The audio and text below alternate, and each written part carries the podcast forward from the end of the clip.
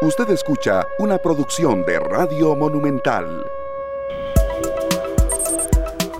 Las 3 de la tarde con 5 minutos. Bienvenidos, muchas gracias a todos por estar en una entrega más de este tarde, de esta tarde un día especial 14 de septiembre del 2022. Una tarde eh, bueno, lluviosa, muy lluviosa en la mayor parte del de, eh, territorio nacional, aunque la verdad menos un poco que ayer. Y aquí muy contento, Sergio Castro, Luzania Víquez, un servidor Esteban Aronne y Glenn Montero hoy en la cabina de controles con todos ustedes. Muy agradecidos eh, con Dios que nos permite eh, abrir de nuevo estos micrófonos y llegar a ustedes desde donde quiera que se encuentren, les agradecemos muchísimo su compañía y sobre todo también sugerencias de temas y aportes que nos hacen llegar en las distintas vías que estamos con todos ustedes. Facebook Live, Canal 2 Costa Rica, 93.5 FM y www.monumental.co.cr. Bienvenido Sergio, un día muy especial hoy y bueno, estamos hasta muy bien vestidos para la ocasión. Buenas tardes Esteban, claro que sí. A Glenn Montero, a quienes nos acompañan en esta tarde. Eh, gracias a Pablo Ulloa por el detalle, ¿verdad? Noticias Monumental que nos hacen este, este presente con este lazo, nuestra bandera, y realmente motivados para eh, recibir un día como el de hoy, Esteban, tan importante para nuestra democracia y celebración. Claro que sí, 201 años de vida independiente. Arrancamos precisamente con una canción que mueve fibras y es ese el propósito que nosotros eh, tenemos hoy, en un día distinto, en un, en un, programa que tenemos dos horas de duración, en el que de verdad queremos que usted eh, sepa que Costa Rica vale mucho, que a veces minimizamos mucho lo que tenemos eh, en nuestro país, a veces incluso también lo sobrevaloramos, pero que entendamos que Costa Rica es nuestra con los aguaceros que caen, con los huecos en las calles, con la solidaridad que tiene el costarricense, con el derecho que tenemos de ir a votar. Hoy de verdad em, he estado leyendo mucho y reflexionando en relación con otros países, serio, a veces eh, se nos olvida que somos muy privilegiados de tener nuestra Costa Rica con las cosas de mejora que también hay, ¿verdad? Claro que sí, claro, hay muchas cosas que sabemos que debemos mejorar. Sin embargo, si tenemos el privilegio enorme de vivir en un país y de haber nacido en un país que es extraordinario. Sí, así es. Son las 3 de la tarde con 7 minutos y nos vamos a carretera. Muchas gracias a don Richard Navarro, quien es el presidente de la Comisión de eh, Festejos Patrios del Ministerio de Educación Pública. Muchas gracias por estar con nosotros, don Richard. Gracias por su compañía, por dónde se encuentra, está lloviendo o no, ha salido la gente. Un día distinto hoy, de verdad, muchas gracias por estar con nosotros. Efectivamente, bueno, en este momento la antorcha está pronta a llegar a los alrededores del río Segundo de Alajuela. Eh, la lluvia ha sido la compañía durante este trayecto, ¿verdad? Básicamente desde ayer hemos tenido la compañía de la lluvia, pero eso no ha sido un impedimento para hacer estos recorridos y vivir el fervor cívico con que los estudiantes asumen esta responsabilidad y la gente pues sumamente entusiasmada también nos ha estado acompañando en las veredas de las calles a lo largo y ancho del territorio. Esto pues por supuesto nos ha ocasionado algunos eh, retrasos con respecto a los itinerarios, pero es precisamente porque hay mucha afluencia de personas participantes de los eventos y esto nos llena de muchísima alegría. Sin embargo, pues hemos tenido que eh, tomar algunas acciones para poder llegar a tiempo con los eh, a los puntos donde está destacado la llegada del juego y cumplir con nuestro itinerario. Pero bueno, eh, toda la logística ha sido eh, bastante buena y nos encontramos en este momento ya eh, en las horas de principal importancia para culminar este trayecto, ¿verdad? Con la llegada del juego hasta la provincia de Cartago a eso de las 8 de la noche. Bueno, muy importante, nosotros también estamos acá atentos a todo este recorrido, don, don Richard. alrededor de las 5 de la tarde estarían ustedes por el centro de San José.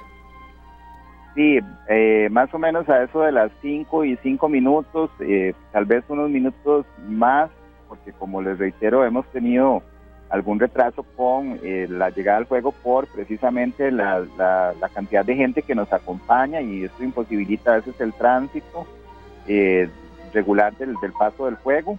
Entonces a eso de las 5 y 5 minutos estaría llegando al puente del río Virilla para que ya a partir de ahí tome su rumbo hasta el centro de la capital, donde estaría llegando también eh, luego al, Hospital Nacional de Niños, donde se entregaría el juego y posteriormente en el Parque Central ya a las seis en punto de la tarde. Sí, sí, don Richard, qué, qué, bonito escuchar esto y, quería también consultarle cómo ha sido el recibimiento de la gente, que en Costa Rica llega un 14 de septiembre la tónica, sabemos, pero eso no apaga la ilusión, no apaga eh, también eh, la aplicación de entrenamiento, porque sabemos que los muchachos que van corriendo se preparan como si fuera una maratón y, y correr, aunque sea poca distancia, para ellos los llena de orgullo. ¿Cómo ha estado la respuesta de la gente, don Richard? Bueno, esto ha sido magnífico, la presencia de la gente es, importante, como les reitero, ¿verdad? Este, la participación de los estudiantes ha sido muy lucida, tenemos estudiantes muy destacados en todos estos trayectos que, le han dado la lucidez al evento y han asumido con muchísima responsabilidad y a pesar de la lluvia y las condiciones del clima, pues el trayecto se ha mantenido. Esto es eh, digno de reconocer y por supuesto eh, Quizás el, el asunto de, venir un poco con, con, el retraso en el itinerario es precisamente la gran cantidad de gente que se ha sumado a este evento, que ha estado acompañando. Hay mucha alegría en las calles, la gente está deseosa de participar de estos eventos y visualizar el paso del juego por los distintos puntos eh, donde ha pasado la antorcha y esto es muy valioso para nosotros. Vemos niños muy felices con sus banderas, con bueno, la gente sonriente, es, es una fiesta, a pesar de las condiciones del tiempo, ha sido eh, un trayecto muy, muy movido y muy emotivo y de mucha satisfacción y la organización ha sido, eh, por parte del acompañamiento de los entes externos, ha sido esencial y fundamental para que esto transcurra con, con éxito como hasta el momento ha sucedido. Claro, este don Richard, ¿qué tal es venir ustedes ya con una caravana grande y ver que se sigue sumando gente? Yo creo que eso debe ser súper emocionante y también un poco preocupante porque ustedes ya se están acercando a zonas en donde el tránsito ya se vuelve a estas horas un poco más pesado. Sin embargo, sabemos que también hay gente que se va a ir adelantando abriendo camino. Sí, por supuesto, este, esa es una, una preocupación, pero es a la vez una, una alegría porque como eh, también si no tuviéramos esa presencia de la gente nos sentiríamos muy solos en un trayecto tan valioso y tan importante y entonces eh, hay que sopesar también que los atrasos que han existido, que son eh, mínimos eh, con respecto al itinerario propuesto, ha sido precisamente por todo ese acompañamiento tan valioso y esa alegría de la gente que cada vez se suma más.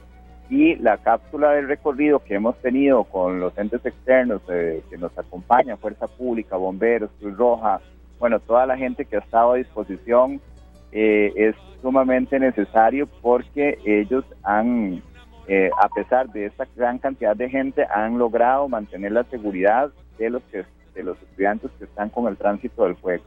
Entonces, esto para nosotros es muy valioso porque eh, es una fiesta que se vive en la que todos estamos trabajando muy fuerte, pero también la gente disfruta de todo este trabajo y acompañan con mucha alegría. Claro, don Richard, bueno, ahí, ahí nos pita, va a pasar muy cerca eh, todo el, desfile, el, recorrido. Aquí, ustedes van pasando aquí cerca de las 5 con 10 minutos aproximadamente, si todo sale bien, aquí por el puente Juan Pablo II, en la rotonda. Claro eh, que sí, claro que sí. Estamos. Ahí van, van a escuchar las sirenas y, bueno, todo lo que esto implica.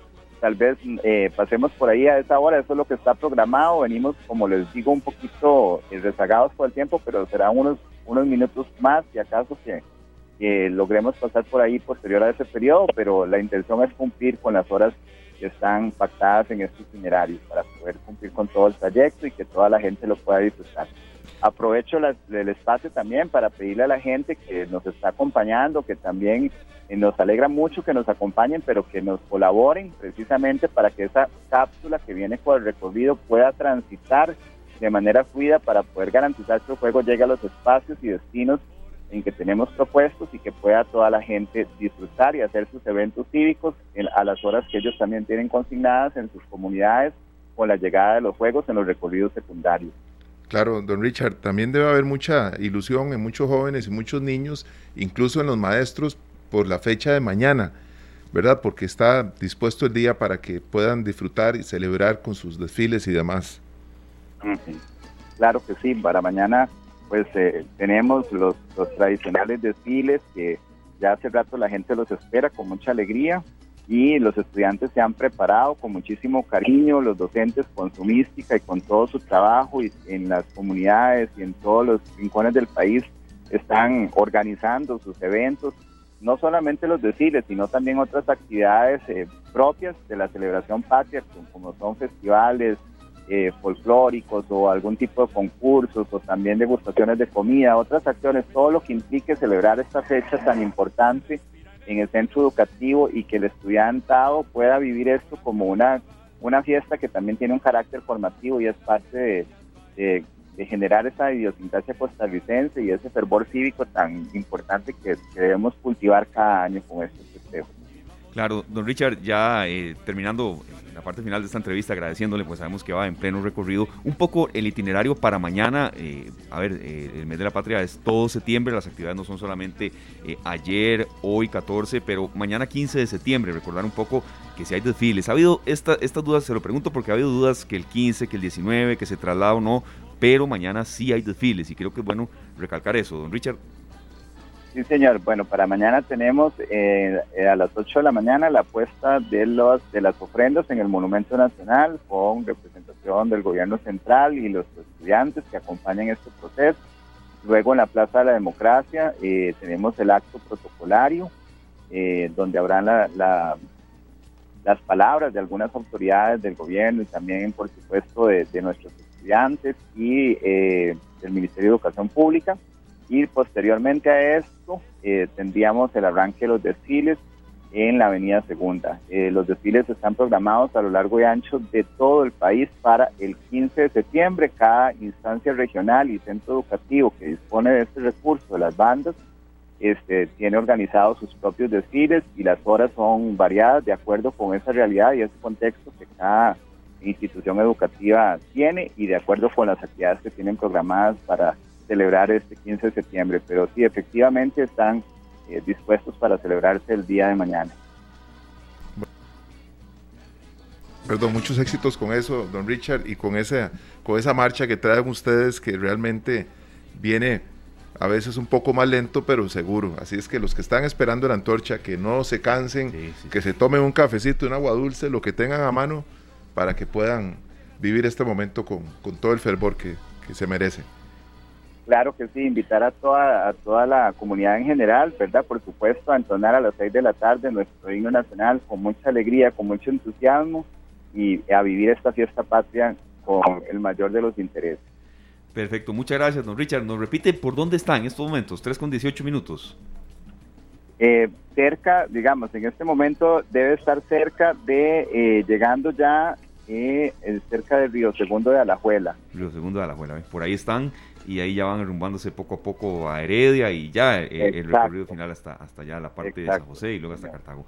Muchísimas gracias, don Richard. No sé si quiere agregar algo más sobre todo, y, esto insisto mucho, aquí eh, Sergio, Luzano y yo hemos insistido que sí, eh, con Polo Ulloa, director de Noticias Monumental, que siempre está con nosotros, dándonos mucho, mucho contenido, eh, símbolos patrios, adornar las casas, pero hacer patria se puede de muchas maneras, siendo responsables con los estudios. Em, y bueno, como representante del MEP, quería una última reflexión, agradeciéndole de verdad el tiempo que esté con nosotros. Sí, bueno, eh, como reiteré en otras ocasiones, este, año el, lema es el juego de la patria nos invita a hacer luz y este es un lema que nos, a su vez nos, nos invita a reflexionar sobre el papel que cada uno como ciudadanos de este país tenemos y a partir de las acciones y el trabajo que cada uno ejecuta y de su actuar en la sociedad, puede ser esa luz que cambie la, dirección del país hacia un mejor porvenir. Y entonces esa reflexión que cada uno nos la llevemos de que cada uno de nosotros somos los eh, responsables de encender esa luz y dar lo mejor para sacar adelante nuestro país y eh, vivir en mejor eh, armonía con todo. Bueno, perfecto. Muchas gracias, don Richard, y muchos éxitos con con esta tarea tan importante. Gracias a ustedes por el espacio y, estamos a la orden. Igualmente. de las fiestas patrias, entonces. Gracias. no, gracias, de verdad. Don Richard Navarro, director de la Comisión de Fiestas Patrias del Ministerio de Educación Pública, la antorcha ya va por la zona de Río Segundo de Alajuela, hacer algunos, algunas características y particularidades. El trayecto es de 378 kilómetros desde el sector fronterizo de Peñas Blancas y hasta Cartago. Y sí, es cierto, eso sí, siempre hay retrasos eh, pero luego como que se van subsanando en, alguna parte en la que se pueda acelerar un poco más se hace y, y sí, siempre se cumple eso de que va llegando a Cartago a las 8. Bueno, en teoría, ¿verdad? la hora estimada estaba para las 4 y 50 allá en el Paseo Colón, cerca del Hospital de Niños. Sí. Eh, pero nos comenta don Richard que probablemente sean unos 15 minutos o un poquito más lo que se puedan atrasar por eh, estas razones que nos dio. Sí, sí. Hoy, hoy veo, no sé, en algunos recorridos que usted estaba, Sergio, eh, movimiento de padres de familia, niños, faroles, carreras. Hoy lo vi y sobre todo escapar de la lluvia, pero es parte no, de una semana en donde la gente anda corriendo con cartulinas y con, ¿verdad? con cintas y un montón de cosas para preparar todo lo que, lo que se va a utilizar en estos días. Sí, es bonito, eso, eso de verdad hay que rescatarlo, eh, hay que mantenerlo. Mm, si en algún momento uno siente que, que en un año de, ya de ha sido, han sido tradiciones que han ido hacia abajo, que, que, la gente no las practica mucho. Bueno, esta ha sido parte de la, la, la, intención en esta tarde de, de tener eh, esa sección y sobre todo también durante todo el mes buscar algunas aristas diferentes para que bueno, los oyentes puedan hacer patria de una u otra manera.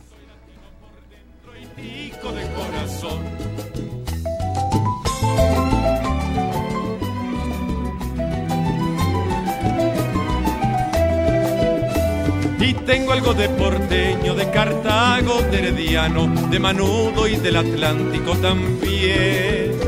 Un poquito de Josefino y muy dentro de mi alma llevo el Guanacaste que me vio nacer.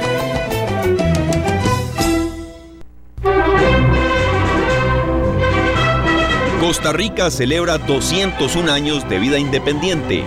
Esta tarde le rinde homenaje a la patria.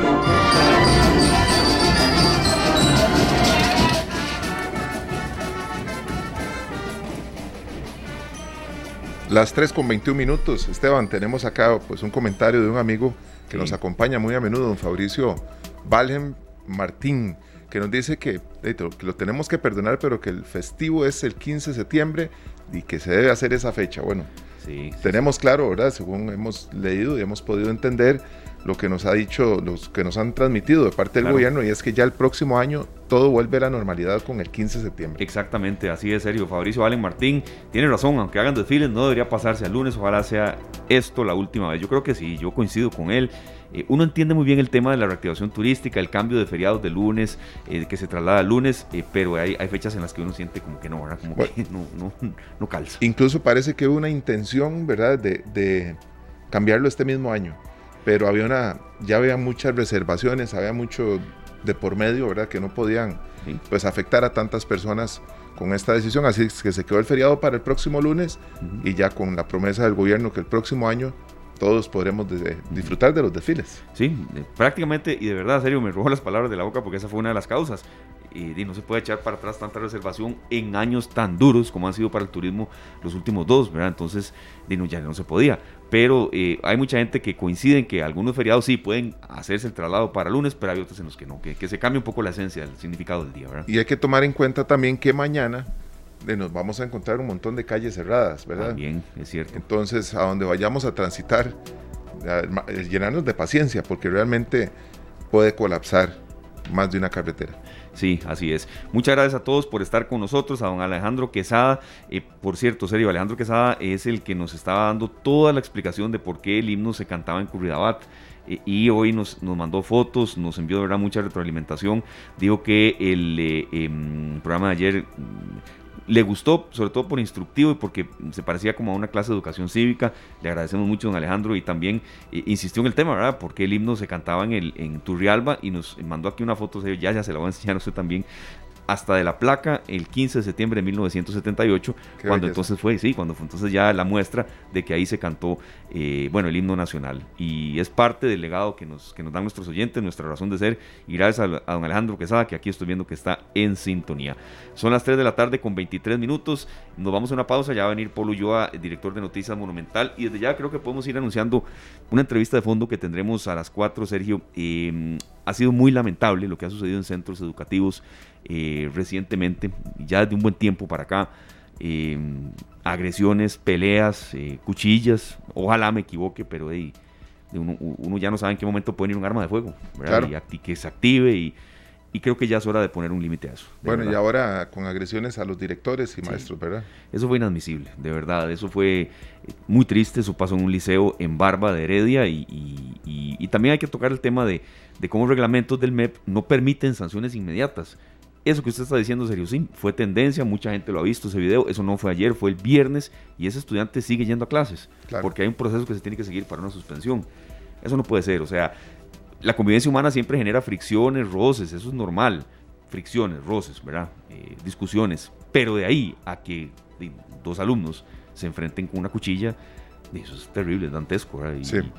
y creo que podemos aportar mucho desde un micrófono. Bueno, esperemos que cada vez más, más este, muchachos ingresen a programas deportivos, programas culturales, a cosas que los alejen de tanta violencia y tanta, tantas malas costumbres que se empiezan a generar cuando uno tiene tanto tiempo y también eh, las juntas, ¿verdad? Los, la gente con la que uno se, se puede estar codeando en esos años en los que la formación es tan importante, Esteban. Empieza uno a hacerse como sus amigos. Sí, sí, tiene toda la razón, serio, porque hay espacios de cultura, de, deporte que quizá no diría que se han perdido, pero a veces no se aprovechan del todo y bueno, generan estas otras situaciones. Va a estar con nosotros Marlene Steuber, quien es consultora educativa, docente, madre de familia, además, que eso es muy importante.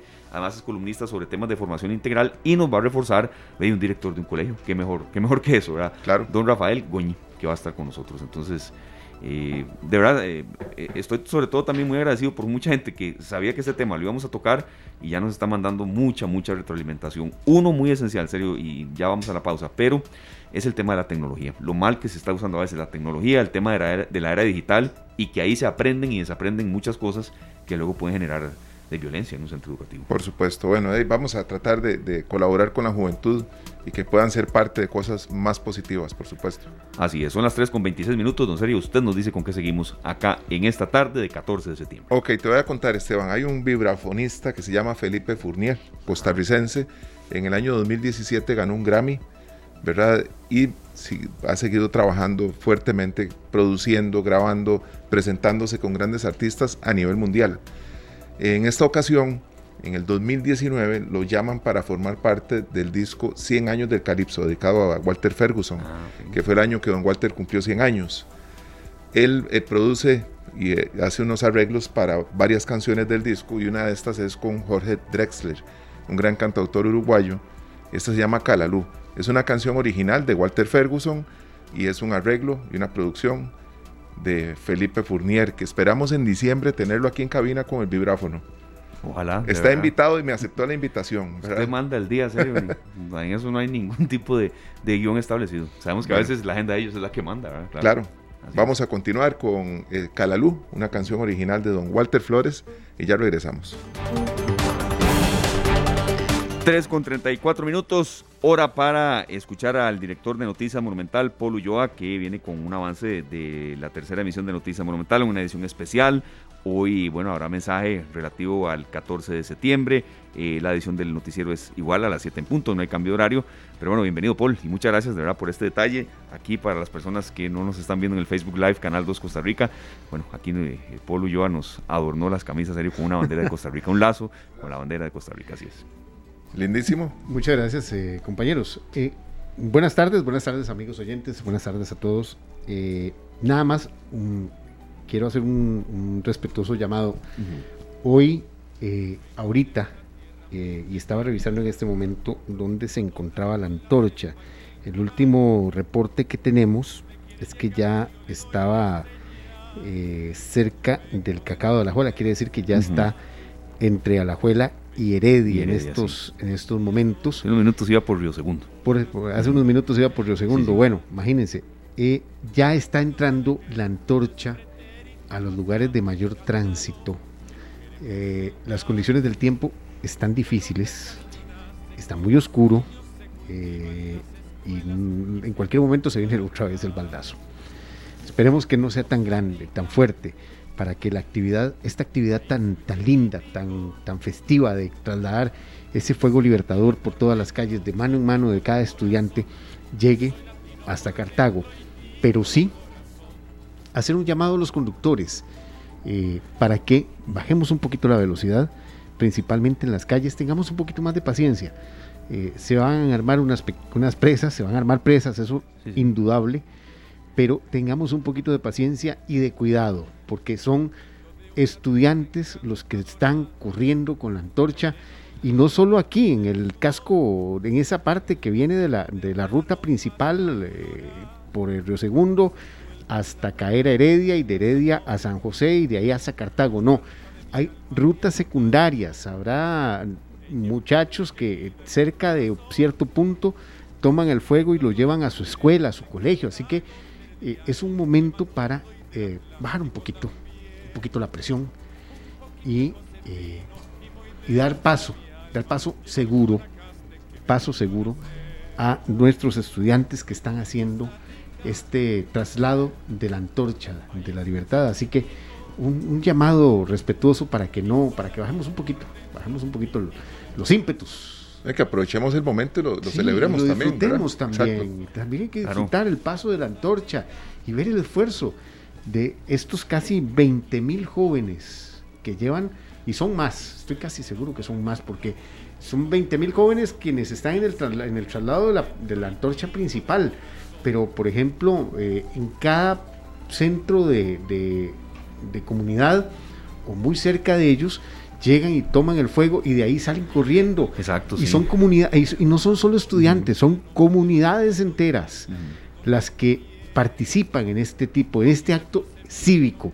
Ese es un gran ejemplo de civismo que eh, tenemos que preservar y proteger. Sí, son recorridos regionales. Ayer, de verdad nos escucha mucha gente de la zona de Curriabat y cuando hicimos el programa con, con periodista, historiador, eh, ayer nos mencionaban que en, en la parte de Curriabat viene una antorcha y bueno, luego el fuego se desplaza hacia Tirraces, es decir, recorrido ya de escuelas más hacia la zona de Tirraces. Y eso pasa en todo el país, ¿verdad? Entonces, bueno, la mayor parte. Entonces, sí, sí, la antorcha va hasta Cartago, pero luego están las desviaciones a lo largo de los 378 kilómetros. Vean así, yo estoy, eh, estoy eh, eh, en, el, en, el, grupito de, de, de comunicadores que están siguiendo lo de la antorcha y eh, pusieron un mensaje a las 10 de la mañana, las direcciones regionales Grande de Terra y realizaron el, traspaso de la antorcha. Se espera que a las 6 de la tarde llegue a la frontera con Panamá. O sea, eh, la antorcha llega a todos los rincones del país, a todas las escuelas, a todos los rincones de frontera a frontera. De alguna u otra manera siempre llega. Así que tengamos esa, esa eh, ese cuidado, esa precaución de cuidar a los estudiantes, a estos grupos que año con año tienen el enorme valor, porque para mí hay que tener también mucha valentía para correrla, y no solo eso, sino tienen el honor de andar con la antorcha la antorcha de la libertad con nuestro símbolo, es un símbolo nacional. Y recordemos que, bueno, la mayoría hemos participado en, diferentes actos cívicos cuando estábamos en la escuela de colegio y fuimos parte de, la banda de los cadetes, de, muchos abanderados, ¿verdad? Así es que seamos corteses con todas estas personas tan entregadas a esta, a esta fecha tan linda que debemos celebrarla. Debemos salir con esa, con esa idea de que nos puede pasar que veamos la antorcha para, eh, cruzar enfrente de nosotros. Claro, hacer patria ser más tolerantes. Entonces, si hay congestión vehicular cerca de las 5, 5 y media, sabemos que viene la antorcha cerca, bueno, un poco de calma, ¿verdad? O, incluso no salir a, tal hora. Y a estar, y estar eh, dispuestos a que es, es el traslado de un de un, de un símbolo nacional. Bueno, eso es un punto bonito que, por cierto, se espera que llegue a las 8 y 30 Cartago. Eh, el himno será entonado a las 6 de la tarde, eh, como es ya la costumbre, esa costumbre que nació en 1982 en el gobierno de Luis Alberto Monge, que yo recuerdo la primera vez, estaba en segundo grado, eh, la primera vez que nos hicieron cantar el himno nacional. Yo venía en un bus y el bus paró y nos pusimos a cantar el himno. Ahí, todos nos pusimos de pie y, el bus hizo una parada se cantó el himno y después continuó.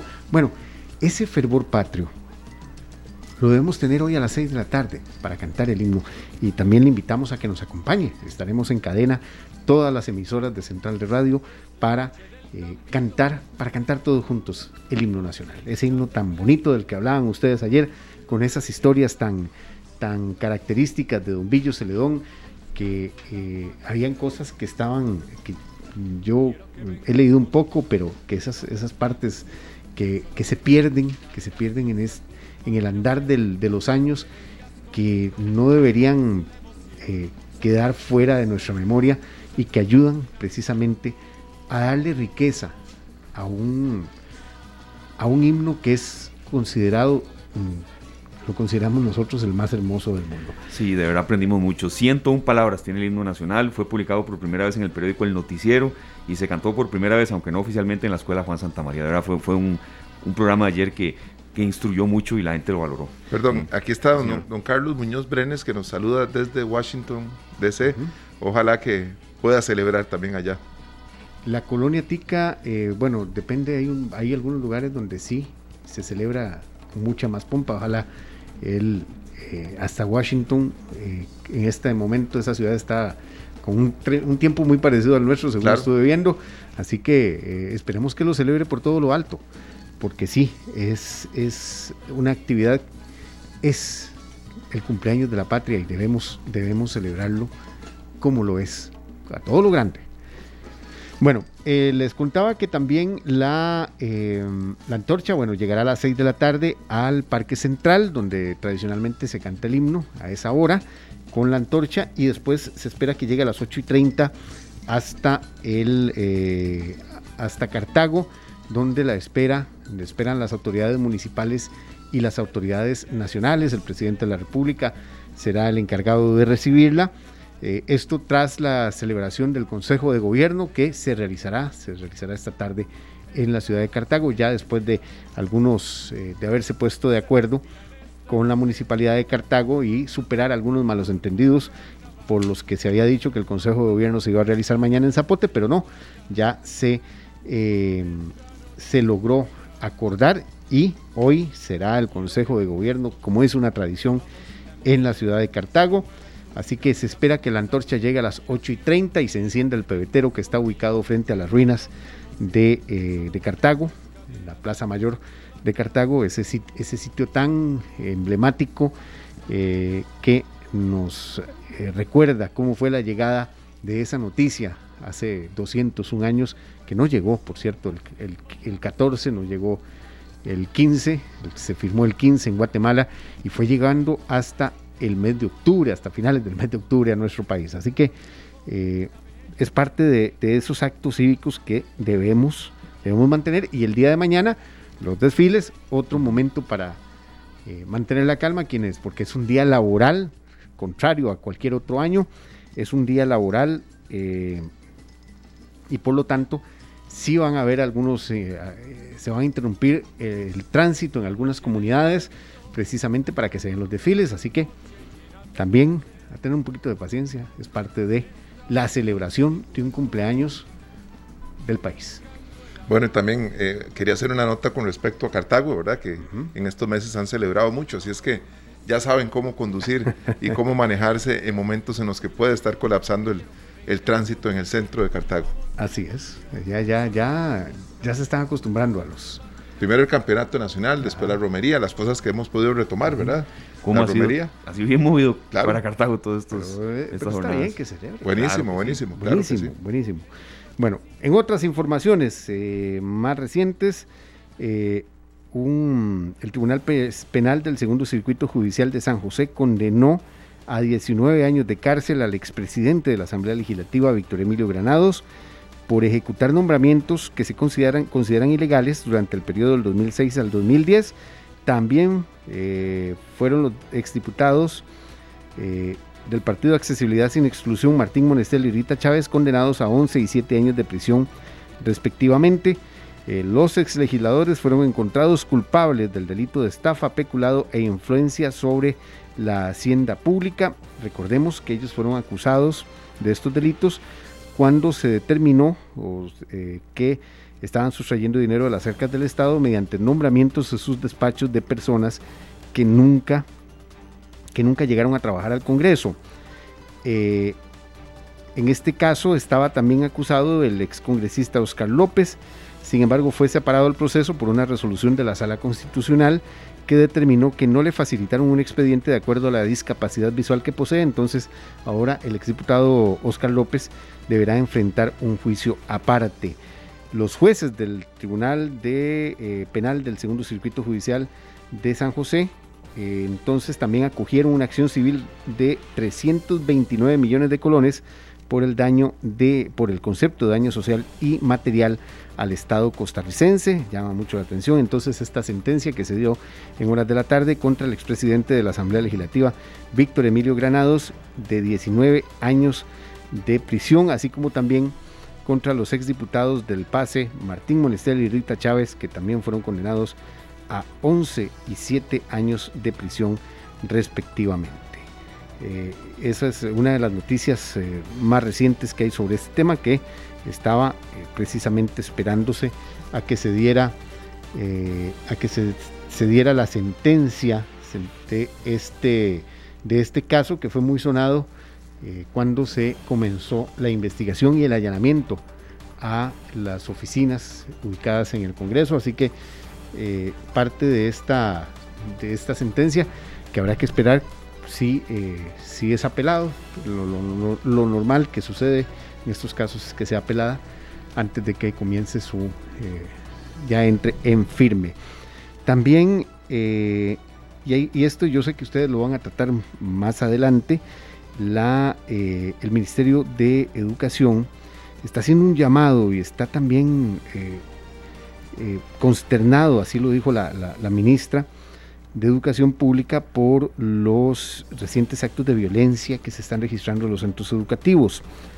Eh, estamos viendo mucha violencia en, los, las escuelas y colegios, principalmente en los colegios, sí. que ha llamado mucho la atención de las autoridades. Se dio este fenómeno al principio de año y ahora como que otra vez estamos repuntando. Sí, sí, sí. Eh, se está investigando, por ejemplo, el caso de un estudiante de un colegio en Barba Heredia que golpea insulta a un director y también la, mm, eh, un caso que se está investigando en Punta Arenas de un, un estudiante que fue al parecer eh, apuñalado por sus compañeros. Bueno, toda esta condición está llamando la atención del Ministerio de Educación Pública que está eh, bastante consternado y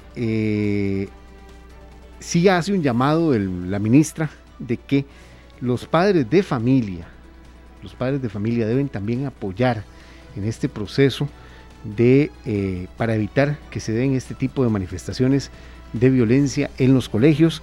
Eh, así que no solo es dejarle todo el trabajo a los, a los maestros, a los profesores, al centro educativo, no, aquí ya hay que involucrar también a las casas. Yo, yo coincido totalmente, compañero. Vea, esto eh, se refuerza en los colegios, para cosas que se aprenden en la casa, ¿verdad? Y, ya que, que, se le levante la mano al director de un colegio, ya ahí viene algo de fondo muy, muy por detrás, de verdad. Eh, vamos a tener un bloque muy constructivo, incluso un padre de familia aquí va a estar con nosotros también, que le agradecemos mucho que, que nos quiera aportar, que además es abogado penalista, porque hay mucho también que cortar en ese campo, que abarcar y yo creo que esto viene desde la casa. Claro. De verdad, uno, o sea, que allá alguien le levante la mano al director, de verdad, hay mucho por, por dentro. Pero me hacen la mm. corrección, no fue en Punta Arenas, fue en Desamparados. Eso fue en Desamparados. Fue en sí, Desamparados. En, en, Desamparados. Lo de ese colegio, perdón, fue en Barba de Heredia y no fue ayer, fue el viernes y ese estudiante sigue yendo a clases. Lo digo porque intenté dar con el director para ver si lo tenemos acá y este evidentemente es un día muy complicado para él, no porque no quería, sino porque están todo el tema de las actividades de los desfiles eh, y evidentemente entendí perfectamente que, que no quiere. No es que no quiere, sino tal vez no puede en ese momento específico. Eh, pero ya es, o sea, eh, el, nivel ya de agresividad ha escalado demasiado y uno no quisiera que un arma de fuego eh, sea escenario de una desgracia. sí, hemos tenido, bueno, episodios muy lamentables este año, ¿verdad? Con, con este tipo de situaciones que se han dado, pues casi que a lo largo y ancho del país, ¿verdad? Sí. Sí, y es que esto lo que nos evidencia, bueno, es que estamos... esta, de, esta vuelta a las aulas con todo y todo ha traído mucha atención a los jóvenes, también a las familias, a las familias enteras. Pero yo creo que ya es un momento para empezar a reflexionar que, eh, qué estamos haciendo en los hogares que fomentan ese tipo de violencias, ese tipo de actitudes violentas. Y también qué no estamos haciendo. También. O sea, no es solo decir, no estamos haciendo esto, no, es que también hay que ver qué no estamos haciendo, qué no, qué no estamos hablando con los, con los, con los chicos de la casa. Eh, que muchas veces hay demasiados silencios y demasiadas ausencias, Exacto. que eso, eso hay que tra- saberlo trabajar. Eh, lo decimos, bueno, yo no sé, Oscar, cómo te fue con tu hija, que ya está bastante, ya, ya está en la edad adulta. Sí. Los míos están apenas eh, saliendo de la adolescencia y entrando a la edad adulta en, en ese, en ese, en esa conversión que es normal es parte de todo esto, pero sí hay momentos en que uno se preocupa cuando estás en la casa y no se oyen ni los pajaritos afuera. Claro. Ahí es cuando uno debe de decirse, Es que, vamos a ver, eh, un- uno puede pensar, ¿verdad? Que al haber tantas familias que separadas, ¿verdad? Que están ya sea los hijos solo con la madre, solo con el padre, ¿verdad? Pero los que podemos haber vivido una situación como esa, no tenemos por qué no estar presente Sí. en la vida de nuestros hijos. Sí, sí, sí. O sea, eh, Se puede, claro que tenemos se puede. eh, los celulares no puede ser que sirvan solo para bajar aplicaciones, no, no, es para estar en contacto, para los padres que viven a distancia, ¿verdad? Y que puedan también estar de alguna manera monitoreando el comportamiento de sus hijos. Yo- uno conoce historias, ¿verdad? Sí, sí, no sí. queda solo en manos de la persona que tiene la custodia de sus hijos. Y a veces uno cree que esto es en zonas muy alejadas. no, no, Esto fue en el corazón de Desamparados, en el Liceo Rubén Odio. Y es eh, por eso les digo, yo debo, yo mm, sí me preocupo cuando hay situaciones que Sí. no hay absolutamente eh, rasgos de comunicación. Ahí es donde más bien uno debería preocuparse eh, en qué momento o qué es lo que está pasando. Ahí es donde uno debe decir, bueno, algo, algo, por dónde está la, por dónde está la situación, ¿verdad? Y, conste, yo, mm, mm, uno pasa, pasamos muy metidos en nuestro trabajo y hay que llegar a la casa muchas veces a altas horas de la, de la noche y empezar a hacer un, eh, un resumen de cómo fue todo el día. Bueno, eso es parte también de las, de las situaciones, eh, pero yo sé que ustedes van a tocar el tema con mucha más profundidad, pero sí hay inquietud en el Ministerio de Educación ante estos hechos muy recientes que se han dado en Desamparados y en Barba. Sí, y vea, si usted nos está escuchando, Paul, eh, bienvenida a cualquier sugerencia, duda que hay que se le ocurra, porque de verdad yo creo que se lo hemos, hemos manifestado muchas veces, esto también es hacer patria.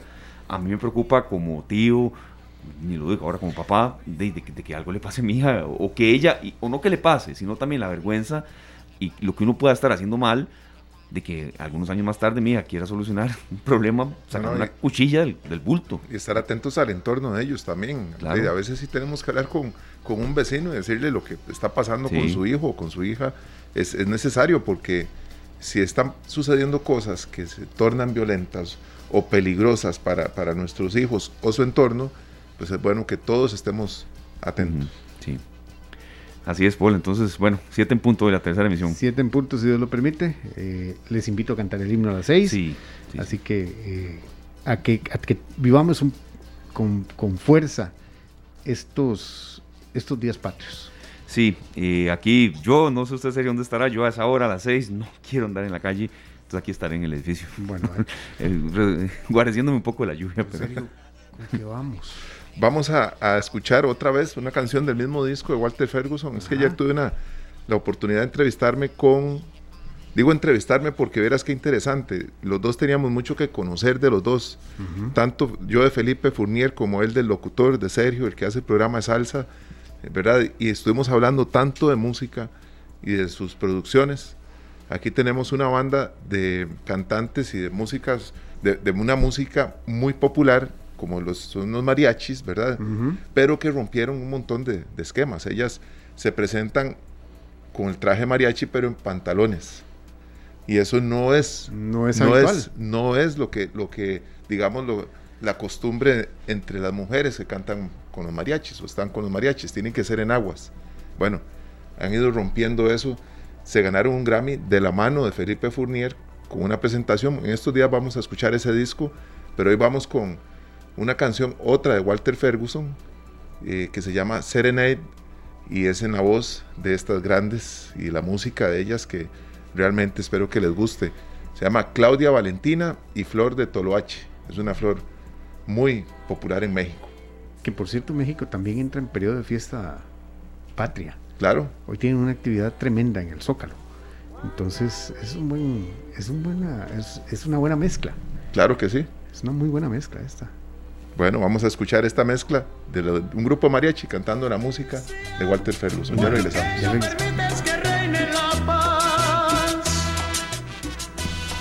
Las 4 con 5 minutos en esta tarde estamos escuchando pues aquí en la voz de Gerardo con los Ixus, una canción que nos hace reflexionar en estos días, Esteban, con la violencia que hemos visto en, nuestra juventud, ¿verdad? Que tiene que ver con incluso en la niñez, en las escuelas y colegios. Sí, y particularmente en los centros educativos. Gracias a Glenn y bueno, gracias a usted, serio, que cuando hablamos de música y música nacional de una vez, ya sabe de quién se trata. Así es, Gerardo Álvarez y los Ixos, violencia. Vea, que pare un poco, que pare un poco. Lo hemos intentado eh, nosotros frenar desde muchas esferas cuando estamos hablando de violencia en las carreteras. Hemos tratado aquí de tener especialistas, eh, pero esto de, los, de las escuelas y colegios ya ha escalado mucho. No es la primera vez que lo hemos tocado, eso sí, pero ya esto está adquiriendo ribetes eh, preocupantes y, creo que mm, la gente no está haciendo, eh, mm, creo que, eh, a ver, esquivan este tema, ya se, está manifestando, incluso hoy que anunciamos que este tema lo íbamos a tocar, yo le agradezco mucho a tantas personas que nos han hecho llegar comentarios, incluso aquí usted sabe, en serio, que en este programa de 2 más 2 no es 4, si un especialista nos ofrece estar en el programa faltando 20 minutos, pero además es abogado penalista, es padre de familia, lo tendremos también. Entonces, en primer término, le agradezco mucho a doña Marlene Steuber que esté con nosotros. Ella es consultora educativa, docente, además es madre de familia, algo esencial cuando tocamos temas así, y columnista sobre temas de formación integral. Don Sergio Castro. Esteban, perdón, voy a aprovechar antes de ir con doña Marlene, que está aquí. Don Fabricio dice, don Fabricio Valhem, que dice, ya no hay valores en los colegios actuales y se ha metido hasta el crimen organizado. Oiga, qué fuerte, ¿verdad? Muy fuerte. Muy fuerte. También don Oscar Segura dice, no hay valores en las familias, amigo. La educación inicia desde la casa. Sí, eso es muy, muy cierto. Esto segundo, lo, sí, lo del crimen organizado, vea, fuerte de análisis, pero respetamos esa posición, de verdad. Doña Marlene Estado, pero de verdad, don Fabricio, usted, de verdad, agradecemos mucho el tono siempre tan respetuoso en el que usted eh, se expresa con nosotros y por qué no. De verdad, eso es un tema a analizar también con un abogado penalista.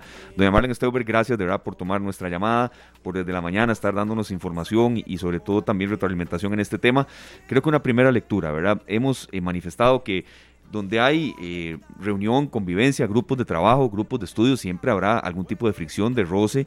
Y cuando éramos niños, ¿quién no recuerda la famosa frase de serio, miche, miche, ¿verdad? Pero a veces no pasaba de cuatro o cinco empujones. Sí, sí, el carbón siempre va a haber, ¿verdad? Siempre. parte de los que están ahí deseando ver la pelea. Pero de ahí no pasaba, ¿verdad? No, a veces sí un poco más. Y hoy alguien que, que, leyó algo que yo puse en redes sociales me dijo, no, no, Esteban, a veces sí escalaba. Sí, claro que sí, pero no, no con pistolas a veces o con, o con puñales, lo que está pasando ahora, o que alguien le pegara a un director. Eso sí, difícilmente lo recuerdo. Doña Marlene, disculpe ahí un poco la introducción tan larga, tenemos mucha retroalimentación de la gente. Una primera lectura, ¿qué nos está pasando? ¿En qué estamos fallando? Bienvenida, doña Marlene. Muchas gracias, Esteban, qué gusto saludarlos nuevamente. Eh, qué lástima que es por un tema como este, porque realmente siento que es algo que nos preocupa a todos eh, y qué importante brindarle el espacio para conversar un poco de esto. Eh, realmente yo veo, ¿verdad? El alumno, el estudiante, la persona estudiante tiene diferentes esferas que influencian en su vida.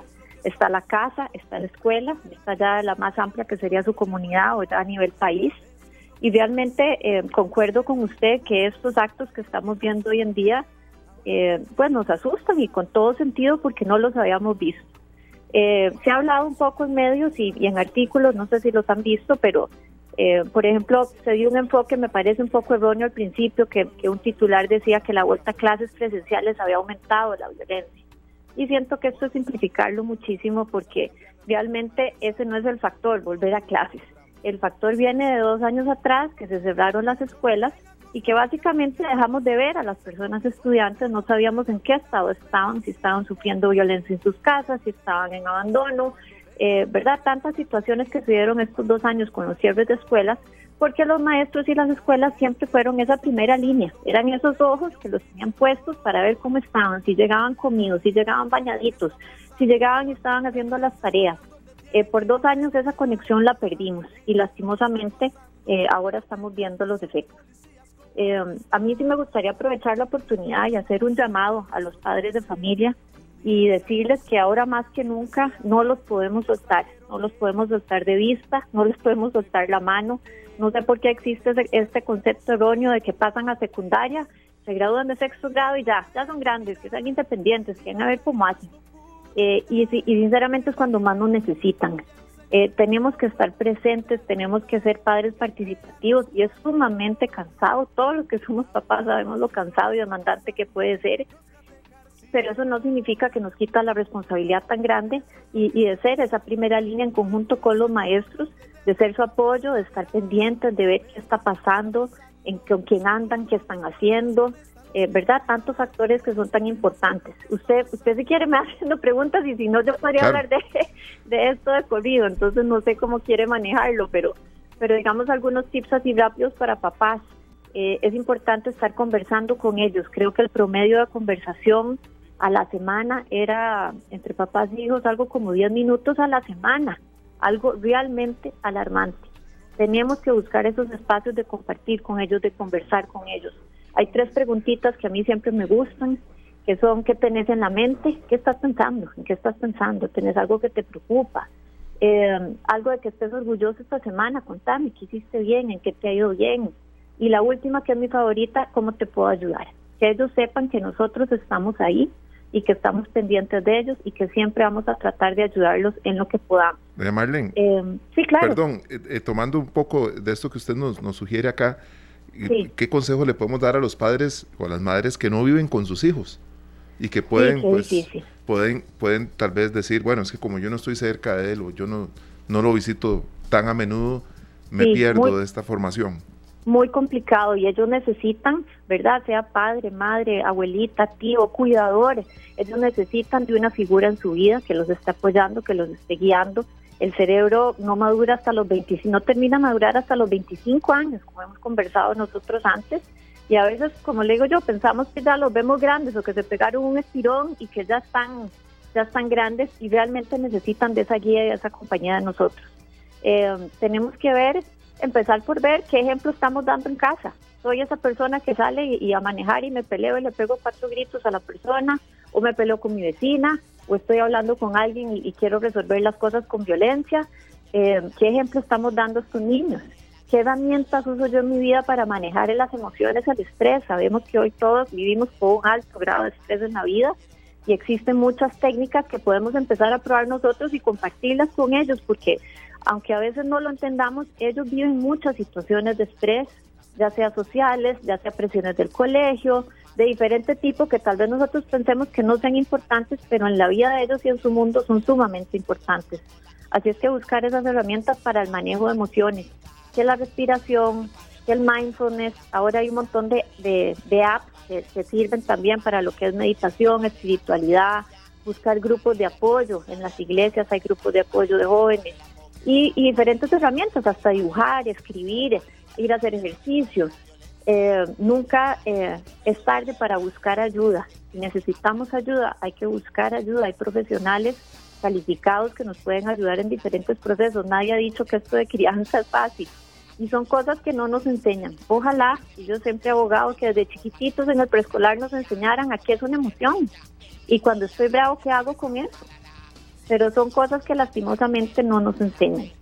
Eh, está documentado también que muchas veces la mayoría de estos actos de violencia son hechos por hombres y esto es porque los hombres tienen a, expresar hacia afuera. Si uno los ve desde chiquititos, ellos están que luchando, que peleando de luchas y de espadas y ellos expresan sus, sus sentimientos hacia afuera, los, los sentimientos de enojo y las mujeres, que también es muy lastimoso, lo hacen hacia adentro. Entonces vemos eh, problemas de desórdenes alimenticios, eh, autolesiones, cosas que son como más hacia adentro. Eh, puedo seguir, hay, muchísimos factores. Tenemos que estar muy pendientes qué hacen con la tecnología que tienen disponible. está comprobado, los videojuegos hoy en día son sumamente violentos. Eh, y yo sé que hay, eh, que uno puede encontrar todo tipo de expertos, y hay algunos que le van a decir, no, no, eso no es nada está comprobado que si, es, si ellos juegan juegos violentos, van a ser más propensos a ser violentos. Sí. ¿Qué series están viendo? ¿Qué están viendo en el celular? Eh, ¿Verdad? son muchas cosas de que las que tenemos que estar hoy muy pendientes. ¿Con quiénes están hablando, doña Marlene? Sí, vea, hay mucha gente que nos está dando retroalimentación y aquí tenemos una serie de consultas preparadas, pero los oyentes son nuestra razón de ser y muchos, me atrevo a decir que la mayoría son papás. Tony Hernández Ramírez nos dice, al que no educan en la casa, se lo educan en la calle. Tiene razón don Tony en esa frase, tan corta pero que mucho dice, al que no educan en la casa, se lo educan en la calle. ¿Cuánto deben aprender en la casa para que, bueno, no pase esto que estamos viendo en, las escuelas y colegios? ¿No, Marlene? Claro, yo creo que es importante y a mí siempre me ha gustado tener una visión como más holística porque hay de todo. Lo ideal es que esto venga de la casa. Hay situaciones donde eso no es posible. Entonces sí me gusta pensar en que tenemos que, no crecemos en una isla ni vivimos en una isla y tenemos que trabajar en colaboración. En la medida en que casa o cuidador pueda trabajar de la mano de la escuela, eh, yo me acuerdo, bueno, y, no, es, no es hace tanto, no es que somos tan mayores, pero en la época de uno, a uno los papás lo dejaban en la puerta de la, de la clase y le decían a la niña, niña, aquí está, y si usted le tiene que llamar la atención, por favor hágala, claro, lo que le, llama la atención, y si me tiene que poner alguna queja, me la pone. Y hoy, ¿qué tenemos? Hoy tenemos unos papás con un permisivismo que más bien lo que hacen es culpar al docente. No en todos los casos, pero es algo que se da más. Se ha generalizado un poco. Sí, siento que no, nada ganamos diciendo es culpa de la casa, es culpa de la escuela, es culpa, bueno, no busquemos de quién es culpa, porque culpa tendríamos todos un poco, pero si no, busquemos esas alianzas, busquemos esa colaboración de trabajar juntos y al final lo que los la casa y escuela y la comunidad, todo el mundo quiera que estos chiquillos salgan adelante. Eh, las escuelas deben ser espacios seguros. No puede ser que hay eh, personas, estudiantes en estos momentos que les da miedo ir a la escuela. Estamos conversando con doña Marlene Steuber, eh, consultora educativa, madre de familia, columnista en temas de educación. Ya ya vamos a, retomar el contacto con ella y también vamos a tener a un padre de familia que además es abogado penalista y que además es fiel oyente de esta tarde y de todo Radio Monumental. Hablo mucho con él serio, ¿cuánto nos ha dicho doña Marlene en estos, en estos minutos? Eh, de verdad, eso, ese último punto que estaba tocando, es decir, es cierto, a uno lo dejaban en la puerta de, la escuela, incluso a veces hasta de la clase. Y lo que, el, lo que el profesor decía, había mucho respeto. Ahora no es tan así, ahora eh, es tan difícil. También se involucraban otros otros eh, miembros de la familia, ¿verdad? tíos, los abuelos, y tenían hasta cierto punto la luz verde de parte de los padres para que corrigieran si vean que era necesario pues hacer algún comentario, regañar a los niños, ¿verdad? Tenerlos ahí, digamos, a mecate corto. Ahora pareciera que en muchos casos no es necesario que me los regañen, no es necesario, no me les diga nada. Aparte que también hay una, una actitud a, usted no es mi papá, usted no, ah, no me puede hablar así, yo tengo, ¿verdad? Derecho a otras cosas, usted a mí no me habla de esa manera. Sí, Volvemos con doña Marlene Steuber. Doña Marlene, gracias por, continuar con nosotros. Vea, en esto de, que estamos comentando el tema del Liceo de Barba y el director que sufrió esa agresión del, del, estudiante, vea, eso pasaba en el colegio que yo estuve, en el Calazanas de Padres Españoles, Dios mío, primero como me iba en la casa, no, primero me iba al colegio, después iba en la casa, y yo creo que eso no, no puede repetirse, doña Marlene. Sí, no puede, definitivamente tenemos que recuperar ese respeto hacia el docente, ese respeto hacia los directores, eh, estas situaciones, ¿verdad? comentábamos antes, se le parte uno el corazón de ver estas cosas que están pasando ahora. Eh, así, a mí siempre me gusta también como buscar ejemplos positivos y no sé si vieron la noticia, creo que fue por ahí de julio que salió del Liceo de Guararí, era un colegio sumamente eh, con muchas incidencias de, de violencia, hasta que la directora un día dijo, ya basta, no más. Y creo que estamos en ese momento de que todos digamos ya basta y empezó un proyecto que le puso por nombre Estudiantes Unidos por la Paz. Y fue un grupo de estudiantes que poco a poco fue creciendo, eh, se capacitaron para ayudar en el manejo de emociones a sus propios compañeros, eh, gestionan resoluciones de conflictos entre los alumnos, inclusive tienen un aspecto de vigilancia porque están pendientes que si algo va a pasar, atajar a esos alumnos antes de que algo pase, les enseñaron cómo usar el 911, en fin, tuvieron toda esta serie de iniciativas que el mismo colegio no se esperó a que pasara a más, sino que llegó un momento en que ellos mismos dijeron, entre nosotros algo tenemos que hacer porque esto no puede seguir así.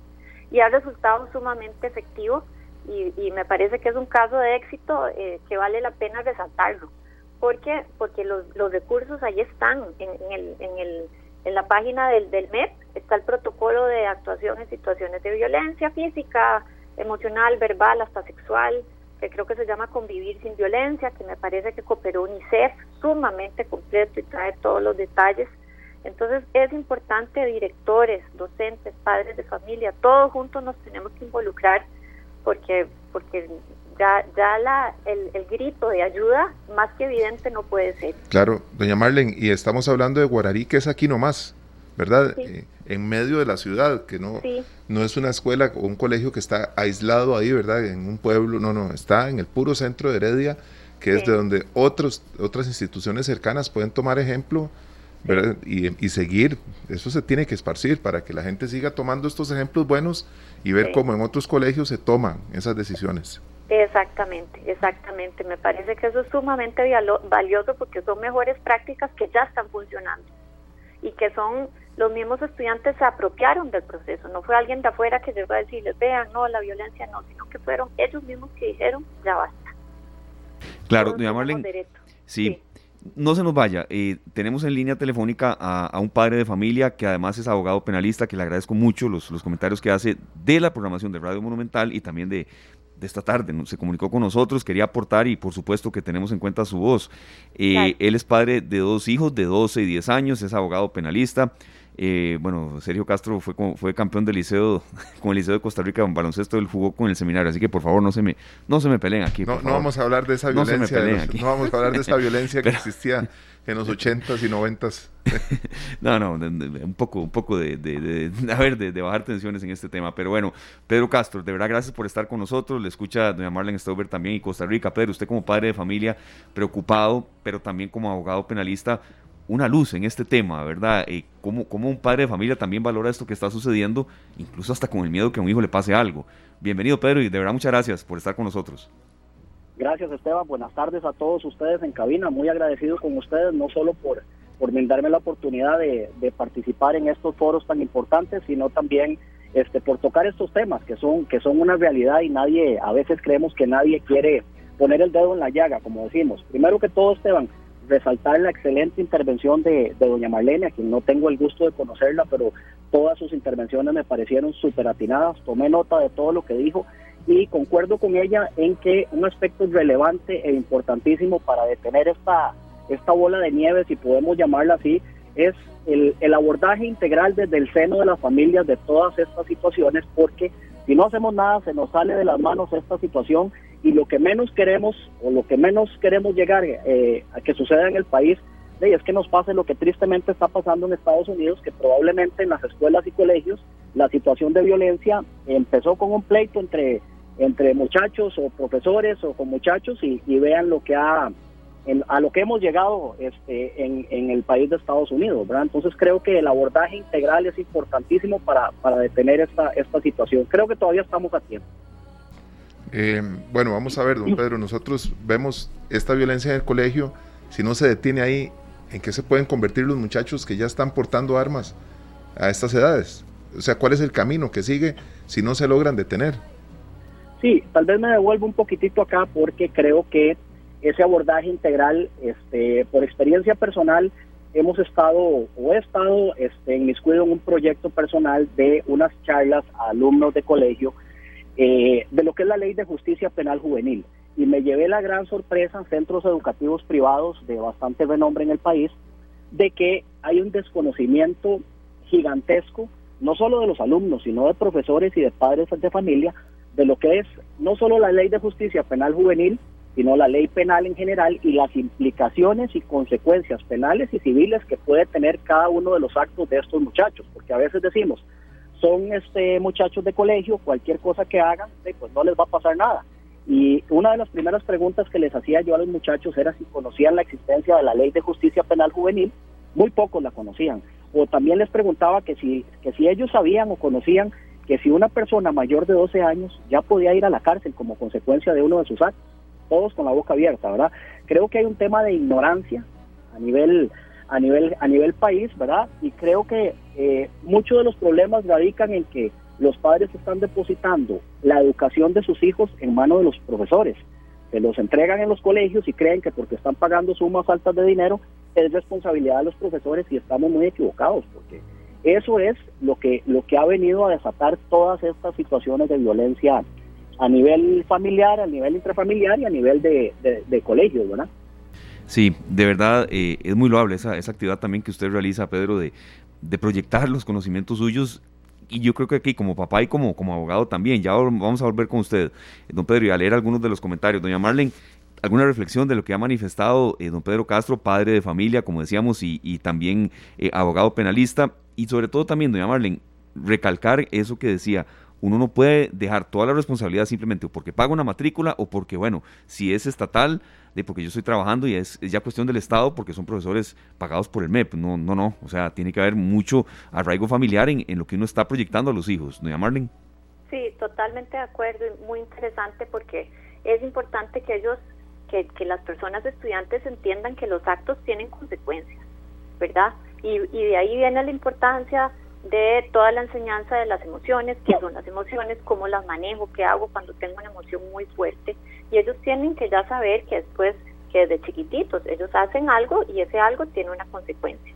Y eso lo tienen que saber en casa y escuela.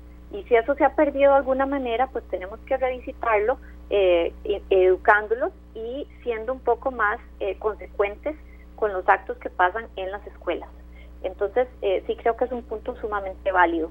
Eh, sigo con el llamado. Siento que, que es importante recalcarle a cualquiera que esté escuchando que, que, tenemos que ser partícipes activos, por más cansado que sea, por más trabajo que tengamos, es una labor enorme, titánica, la que se nos ha encomendado a nosotros los padres de familia, pero, pero es parte de lo que tenemos que hacer, eh, ayudar en la crianza de todos, a que, a que sean ciudadanos del futuro, personas de bien, que cooperen en la sociedad, que aporten, que ayuden a los demás, eh, que sean realmente, como se habla ahora, ciudadanos del mundo, con todos estos valores que se necesitan de comunicación afectiva, de empatía.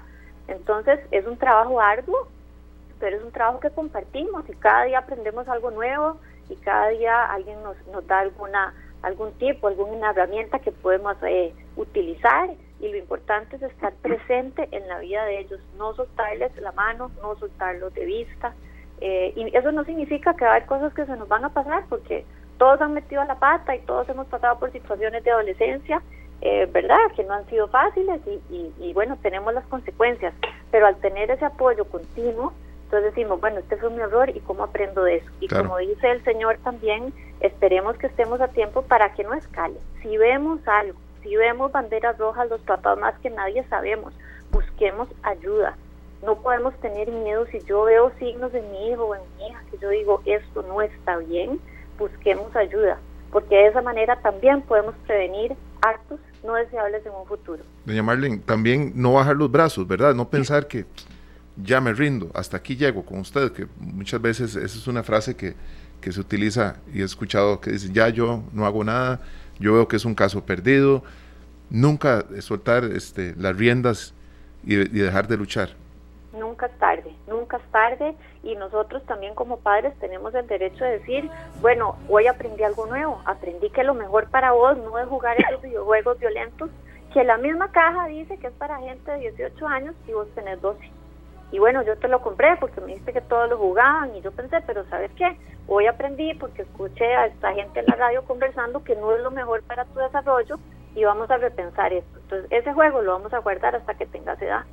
¿Y por qué? Porque yo soy el encargado de guiarte y de estar velando por el desarrollo óptimo, integral de toda tu persona, del, del cerebro, de la parte física, de la parte espiritual, de la parte emocional. Ese es el rol tan grande que nosotros tenemos. Y tenemos todo el derecho a repensar decisiones que hemos tomado antes, que tal vez aprendemos ahora que no están en su mejor interés. Sí, doña Marlene, eh, estamos muy agradecidos con usted. No se nos vaya porque queremos una reflexión final. Nos dice por acá, por ejemplo, Mariano Rodríguez, eso sucede tanto en colegios públicos como, como privados. Tiene toda la razón, don Mariano, pero toda la razón. Y volvemos con Pedro Castro, abogado penalista, padre de dos hijos de 10 y 12 años. Pero yo creo que puede haber a veces un balance. Eh, eh, sé que usted trabaja, que le inculca el deporte a sus, a sus dos hijos, pero a veces uno está saturado de trabajo y, y no puede tal vez en un día comunicarse con ellos lo que hubiera querido, pero uno puede hacer una excepción. Y entonces, si el lunes estuve lleno de citas, en su caso de juicios, de, audiencias que atender, bueno, ok, igual en mi caso me pasa, pero entonces digo yo, no, ya mañana martes, no, pospongo cosas porque mi, hijo, mi hija es prioridad, hablar con ella, sentarme, a llegar y el teléfono dejarlo de lado, uno, y ellos también, porque ya luego viene la época en la que ellos no quieren desligarse el bendito teléfono. Entonces creo que uno puede hacer un balance, que sí, que la vida está llena de trabajo, y si no trabajamos, ¿cómo comemos? ¿Cómo mantenemos los colegios de ellos? O, si es en el caso estatal, lo que tiene que comer o, las asignaciones o demás, pero puede uno hacer un balance y estar con ellos, pero dedicarles más calidad de tiempo. Eh, Pedro, no sé si coincide un poco, porque sé que su dinámica es un poco parecida a la que yo tengo. Sí, claro, Esteban, vamos a ver, coincido con usted totalmente. Ese balance hay que hacerlo sí porque sí, incluso por salud mental de todos, ¿verdad? Y eh, aquí que dicha que tocase ese tema porque aquí, como decía doña Marlene, es un tema de educación y aquí yo creo que es educación tanto como tanto para padres como para hijos, porque el tema de la tecnología nos está ganando la batalla. Nosotros eh, de cierta generación en adelante no nacimos con esta tecnología y los niños de ahora nacen con esto y lo ven como algo normal y ellos están tan expuestos. El tema, esto da para muchos, Esteban, para otro programa, para hablar de los temas de la ciberdelincuencia a la que están expuestos los niños ahora con todos estos aparatos, pero, pero es terrible. Entonces yo creo que la educación es para, para ambos para ambos, este, ambas partes, ¿verdad? Tanto padres como hijos y eh, esa calidad de vida y ese balance es importantísimo para ese abordaje integral porque eh, todo tiene que salir del seno de la familia, porque si no salimos de ahí, pues eh, los resultados se están reflejando en, nuestra sociedad, ¿verdad? Nos estamos enfermando como sociedad, entonces ese balance tiene que, tiene que estar presente en cada una de las, de las familias. Muy importante, muchas gracias, don Pedro. Yo creo que ahora que hablábamos en cierto modo del deporte, Esteban, ¿verdad? Sí. Eh, lo importante que es que los, que los jóvenes estén involucrados en actividades deportivas, eh, culturales, en cosas que los saquen de esa pensadera y de esa de, la jugadera con el teléfono, porque al ah, final es eso, estar jugando, estar viendo a ver qué más veo, qué, ¿verdad? Y, una cosa lleva a la otra. ¿Qué me mandan? Sí, sí, serio, Le, entiendo, ya lo estoy viviendo, no, no tan a tanta escala. Pero muchas gracias y a ver cuándo hacen un one on one aquí usted y Sergio. claro que sí, con mucho gusto. Muchas gracias, Pedro. Gracias a Pedro Castro. A, la orden, para servirles. Igualmente, muchas gracias. Claro, don Pedro Castro, serio, padre de familia, eh, de dos hijos, eh, esposo y también, bueno, eh, abogado penalista que nos daba ahí muchas, pero muchas eh, luces en materia también de, del derecho penal. Y doña Marlene, no, no, tenemos palabras con usted, desde la mañana ha estado muy, muy pendiente del tema y de, muchas consultas que aquí le vamos a enviar eh, vía WhatsApp o vía correo electrónico. Una reflexión final tal vez para tíos que nos escuchan, hermanos, eh, hasta hijos, ¿verdad? y ojalá que, que, estas situaciones que hemos visto tengan un freno.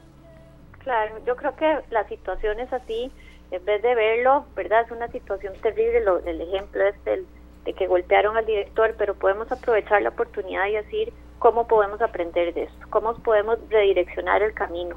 Así es que los invito a reflexionar en su vida, cómo se están comportando ustedes como padres, cómo está funcionando todo en su casa. Siempre eh, hay un nuevo día y uno puede tomar nuevas decisiones y mejores decisiones. Y no solo en sus hogares, tenemos que empezar a, a pensar a ser participativos a nivel de la gente que vive alrededor de nosotros, de nuestra comunidad, de nuestras escuelas y ver de qué manera podemos aportar. Este señor, el abogado, vean qué gran ejemplo que él va a las escuelas a enseñarle a los chicos de qué trata lo que él hace.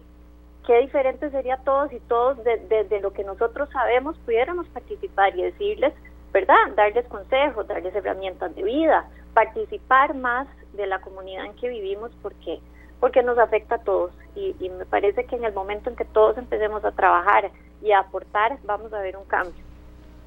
Bueno, entonces a sumarnos nosotros también, Esteban, ¿verdad? Sí, a sumarnos. Nos, llevamos muchas reflexiones, doña Marlene. Vea, la próxima vez aquí, eh, con más días de anticipación, la queremos en cabina por, por la retroalimentación que hemos tenido y, porque sabemos que usted está muy matriculada también con, dar una luz desde también desde su pluma cuando escribe, leemos mucho sus columnas, pero también en estos espacios. Entonces ahí no será la última vez, doña Marlene. Muchísimas gracias, de verdad.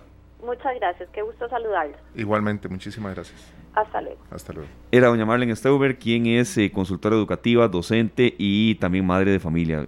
Quiero recalcar eso, que, a veces no es lo mismo que alguien dé un consejo especializado eh, de estos temas, dice, no es papá, serio. Usted lo es, eh, es difícil, serio. Todos los días, repito, parezco un loro en eso, pero es la verdad.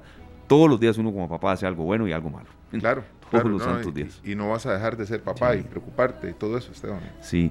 Hay un comentario aquí que, quería de la mañana valorar, eh, serio, porque tendremos un poquito más de reflexión en este tema después de la pausa. Nos dice Eduardo Castellón, comunicador, este es un temazo, nos refleja como sociedad y desde mi punto de vista el acceso a la tecnología repercute en menos socialización y mayor intolerancia en los jóvenes con tristes resultados. Eh, sí, totalmente de acuerdo, en serio. nos hace a veces eh, menos, más intolerantes y, sobre todo cada uno lo suyo. Y, a veces hasta lo hemos visto, ya aquí nos salimos un poco del tema de, de, niños adolescentes. Y salen cuatro amigos y ninguno está hablando porque todos están con su teléfono. Claro. y a veces hablando entre ellos mismos. Es que aquí casi que llegar a una tregua, ¿verdad? Cuando uno sale para que no usemos los teléfonos, porque ¿qué va? Estamos desconectados. Sí, y este otro, perdón, en serio, Rodolfo Villalobos, qué triste ver eso en escuelas como las de Estados Unidos. Son las cosas que nos deben hacer en qué estamos haciendo mal. Sí, lo que se ve en Estados Unidos es, vea, cuando hay un tiroteo en Estados Unidos, no decir que no es noticia. A ver, que, que, todos los días pasa eso, tampoco es todos los días, pero uno jamás quiere que en Costa Rica se llegue a un nivel así, jamás. Bueno, eso, eso es, para eso es este programa realmente, para recibir estos consejos y torcerle un poco el brazo a la violencia, ¿verdad? Que se logre, que, se, logre. así es. Vamos con este señor que se inspiró, un señor que vive en Costa Rica, eh, se inspiró en, en, nuestro estilo de vida y se llama Pura Vida Bill, se llama la canción, y él se llama Darren Talbot. Esta canción para que sepamos que hay gente que viene y que ve cosas maravillosas en nuestro país, de nuestra cultura, que tenemos que preservar. Claro. Ya regresamos. Venimos con más.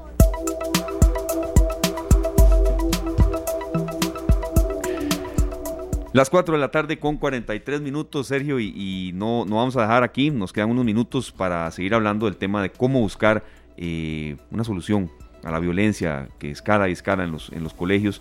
Detallamos nada más eh, lo que sucedió en el Liceo Monseñor Rubén Odio Desamparados. Esto pasó, eh, un estudiante de 16 años resultó gravemente herido tras ser apuñalado dentro de un colegio.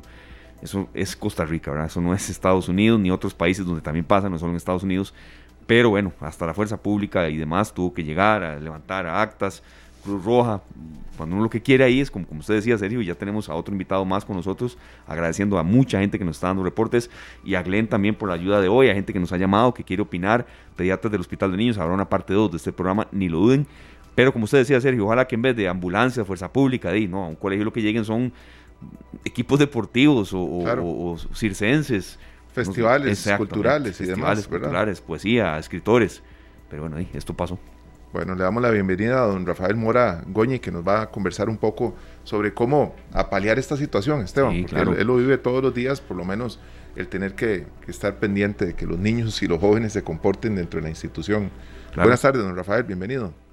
Buenas tardes, don Esteban y don Sergio. Un gran honor estar en sus micrófonos y en su prestigioso programa y eh, muchas gracias, muy honrado. Claro, Rafael, usted como director de un colegio, ¿verdad? Del Colegio Monte Alto, ¿cómo intentar llegarle a un alumno, ¿verdad? Eh, para que esto no, suceda más. Eh, ¿Qué lenguaje usar? ¿Qué tácticas? ¿Cómo escucharlos? O, incluso en algún momento de tener un poco de mano más firme, que, que antes era quizá más común, don Rafael. Así es, yo creo que, bueno, llevo casi 35 años de ser educador y público y privado y algo que debemos aclarar es que no respeta clase social la violencia, ¿verdad? Que significa pues eh, fuerza en abundancia. Entonces yo creo que lo que hablamos casualmente en cabina hoy hace ocho, ¿verdad? Que hay un entorno social enojado en Costa Rica que está llegando al aula. Sí, pues eh, hoy las dos personas y toda la conversación que ustedes han tenido en el programa, pues ha sido excelente el abordaje de, las dos personas, entonces está muy más que yo me quiero concentrar exactamente en la pregunta que han, que, han dicho ustedes, que es el retorno a la autoridad, don Esteban y don Sergio y estimados oyentes. Tenemos que retomar la autoridad desde la casa. Eh, el gran problema de la educación empezó obviamente en el hogar, cuando el papá se hizo amigo del hijo y me disculpan los padres de familia, lo que necesita el hijo es un padre, una autoridad. Un amigo lo consigo en la calle para jugar. Entonces, cuando el papá se convirtió en amigo, el maestro se convirtió en amigo eh, para poder tener el, el, amor, el cariño, el respeto, de alguna manera con nuestros hijos perdimos todo. Entonces, yo creo que aquí la campaña tiene que ser para recobrar la autoridad perder el miedo, ¿verdad? Eh, evidentemente, como les digo, no respeta social, mm, clase social. Eh, y hay dos tipos de agresión, ¿verdad? La pasiva, que es esa, eh, esa persona que es despreciada en una escuela y en un colegio, una persona que eso que al final desapareció y se dice que qué sucedió con aquel estudiante, no volvió y bueno, el sistema continúa. Eh, y está la activa, que es ya como la de este, este muchacho que fue al hospital, o el director que fue golpeado, y otros que pasan todos los días, solo que no salen en las noticias. Entonces yo creo que pasa por recuperar la autoridad. Ahora, hay que entender que cuando decimos familia, tenemos aproximadamente en los colegios un 50% de niños donde la familia solo está papá o mamá. Pues ese entorno social familiar también tenemos que entenderlo. Entonces la mamá que trabaja todo el día, llega a las 8 de la noche, 7 de la noche a trabajar, o sea, no, no hay una figura de autoridad. Claro.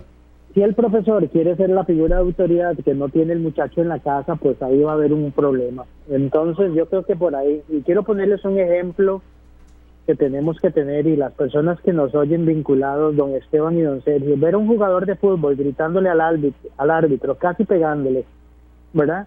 Casi que gritándole en la cara, eso lo están viendo los niños en televisión en vivo y los jugadores son ejemplo para muchos niños que, que se ponen nombre incluso de ellos. Entonces yo creo que desde ahí empieza don Esteban y don Sergio.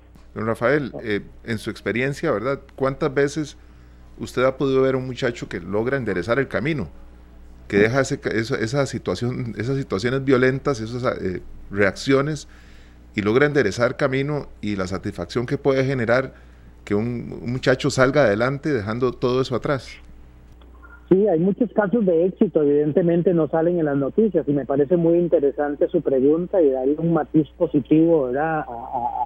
A, a, esta crisis que ya sabemos que está. Entonces, digamos, hablar sobre eso, eh, básicamente hay muchísimos muchachos, en tanto en la educación pública y privada. ¿Qué es lo que hay que hacer? Tratar de entender qué es lo que está pasando en el muchacho.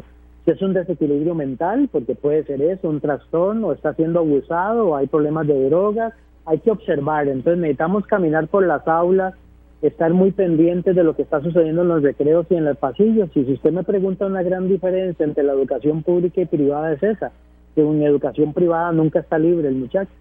También en educación pública puede estar un muchacho, eh, un profesor incapacitado, no nombrado, y los muchachos con dos horas libres, y usted los debe vagando por las calles. Y el cuidado de recreos, es muy importante el entorno cuando están jugando, sí, eso, eso hace una gran diferencia. Entonces yo creo que el Ministerio de Educación Pública debe tomar las decisiones necesarias para hacer valer la ley.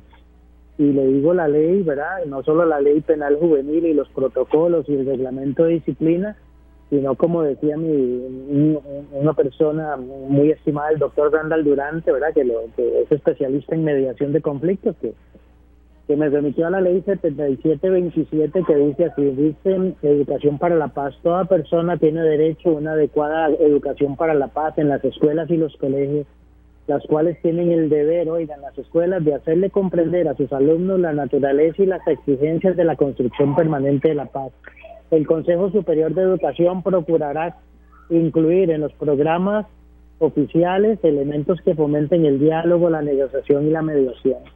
Entonces, creo que los casos de éxito son muchos, ¿verdad? Por profesores que de verdad, y directores y, funcionarios del ministerio que se toman el sentido de decirle, don Esteban, ¿qué te pasa? ¿Por qué está triste? ¿Por qué no viniste ayer a clase? Si somos indolentes, si somos, eh, eh, hacemos al alumno una persona invisible, ese es el problema. Y si hay miles de casos de muchachos que con una conversación, un abrazo, eh, escucharlo puede salir adelante, don Esteban. Y es una excelente pregunta. Don Rafael, ya en el cierre, aunque habrá una parte 2 de este programa por, por mucha gente que nos ha estado llamando, y le agradecemos a Wilmer Calderón que nos hace esta pregunta conjunta con, con un rápido aporte suyo también, ¿cuál es la mejor vacuna para curar a la sociedad, usted como docente? La mejor vacuna, ¿verdad? Es eh, eh, la familia, ¿verdad? Poder darle a la familia aquello que nos enseñábamos en el siglo pasado, que la familia era la base de la sociedad. Y yo creo que hemos perdido eso, ¿verdad? Y entonces, por las muchas razones sociales, económicas que usted quiera, ¿verdad?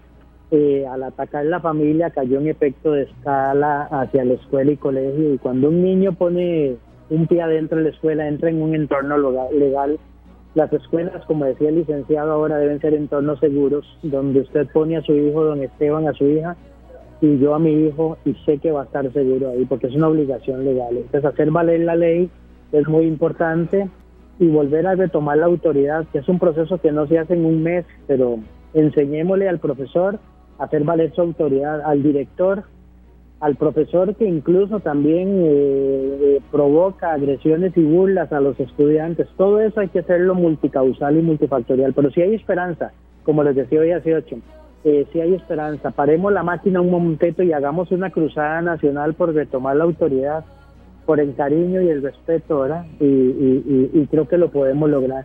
Y le pongo el ejemplo del fútbol porque es visible en televisión en vivo, en horas de streaming, ¿verdad?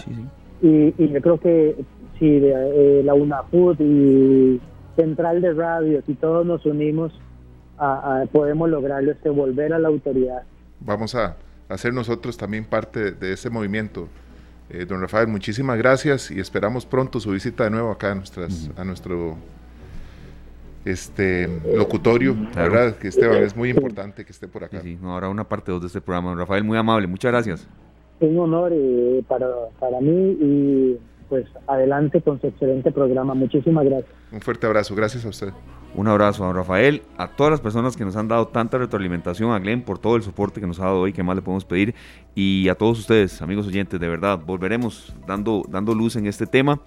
Eh, nos da también mucho placer ver ahí eh, afuera, serio, en, plena rotonda, eh, acá, cerca de los estudios de Radio Monumental, a los alumnos que ya están prestos a recibir la antorcha, ya ellos se enruman hacia el Paseo Colón. Recordemos que hoy es 14 de septiembre, que en poco más de una hora cantemos el himno nacional todos. Nosotros nos estamos retirando de un programa de verdad que tratamos con mucho ahínco y con mucho cariño de colaborar y de hacer patria también. Bueno, vamos a ver si logramos captar algunas tomas para traerlas mañana a nuestro programa que es de 1 a 3 de la tarde. Así es. Así es que feliz tarde. Nos vamos con una canción que nos toca las fibras, de nuevo, la patriótica Parece muy bien, Con eso hay que cerrar. Muchas Feliz tarde, gracias. Este programa fue una producción de Radio Monumental.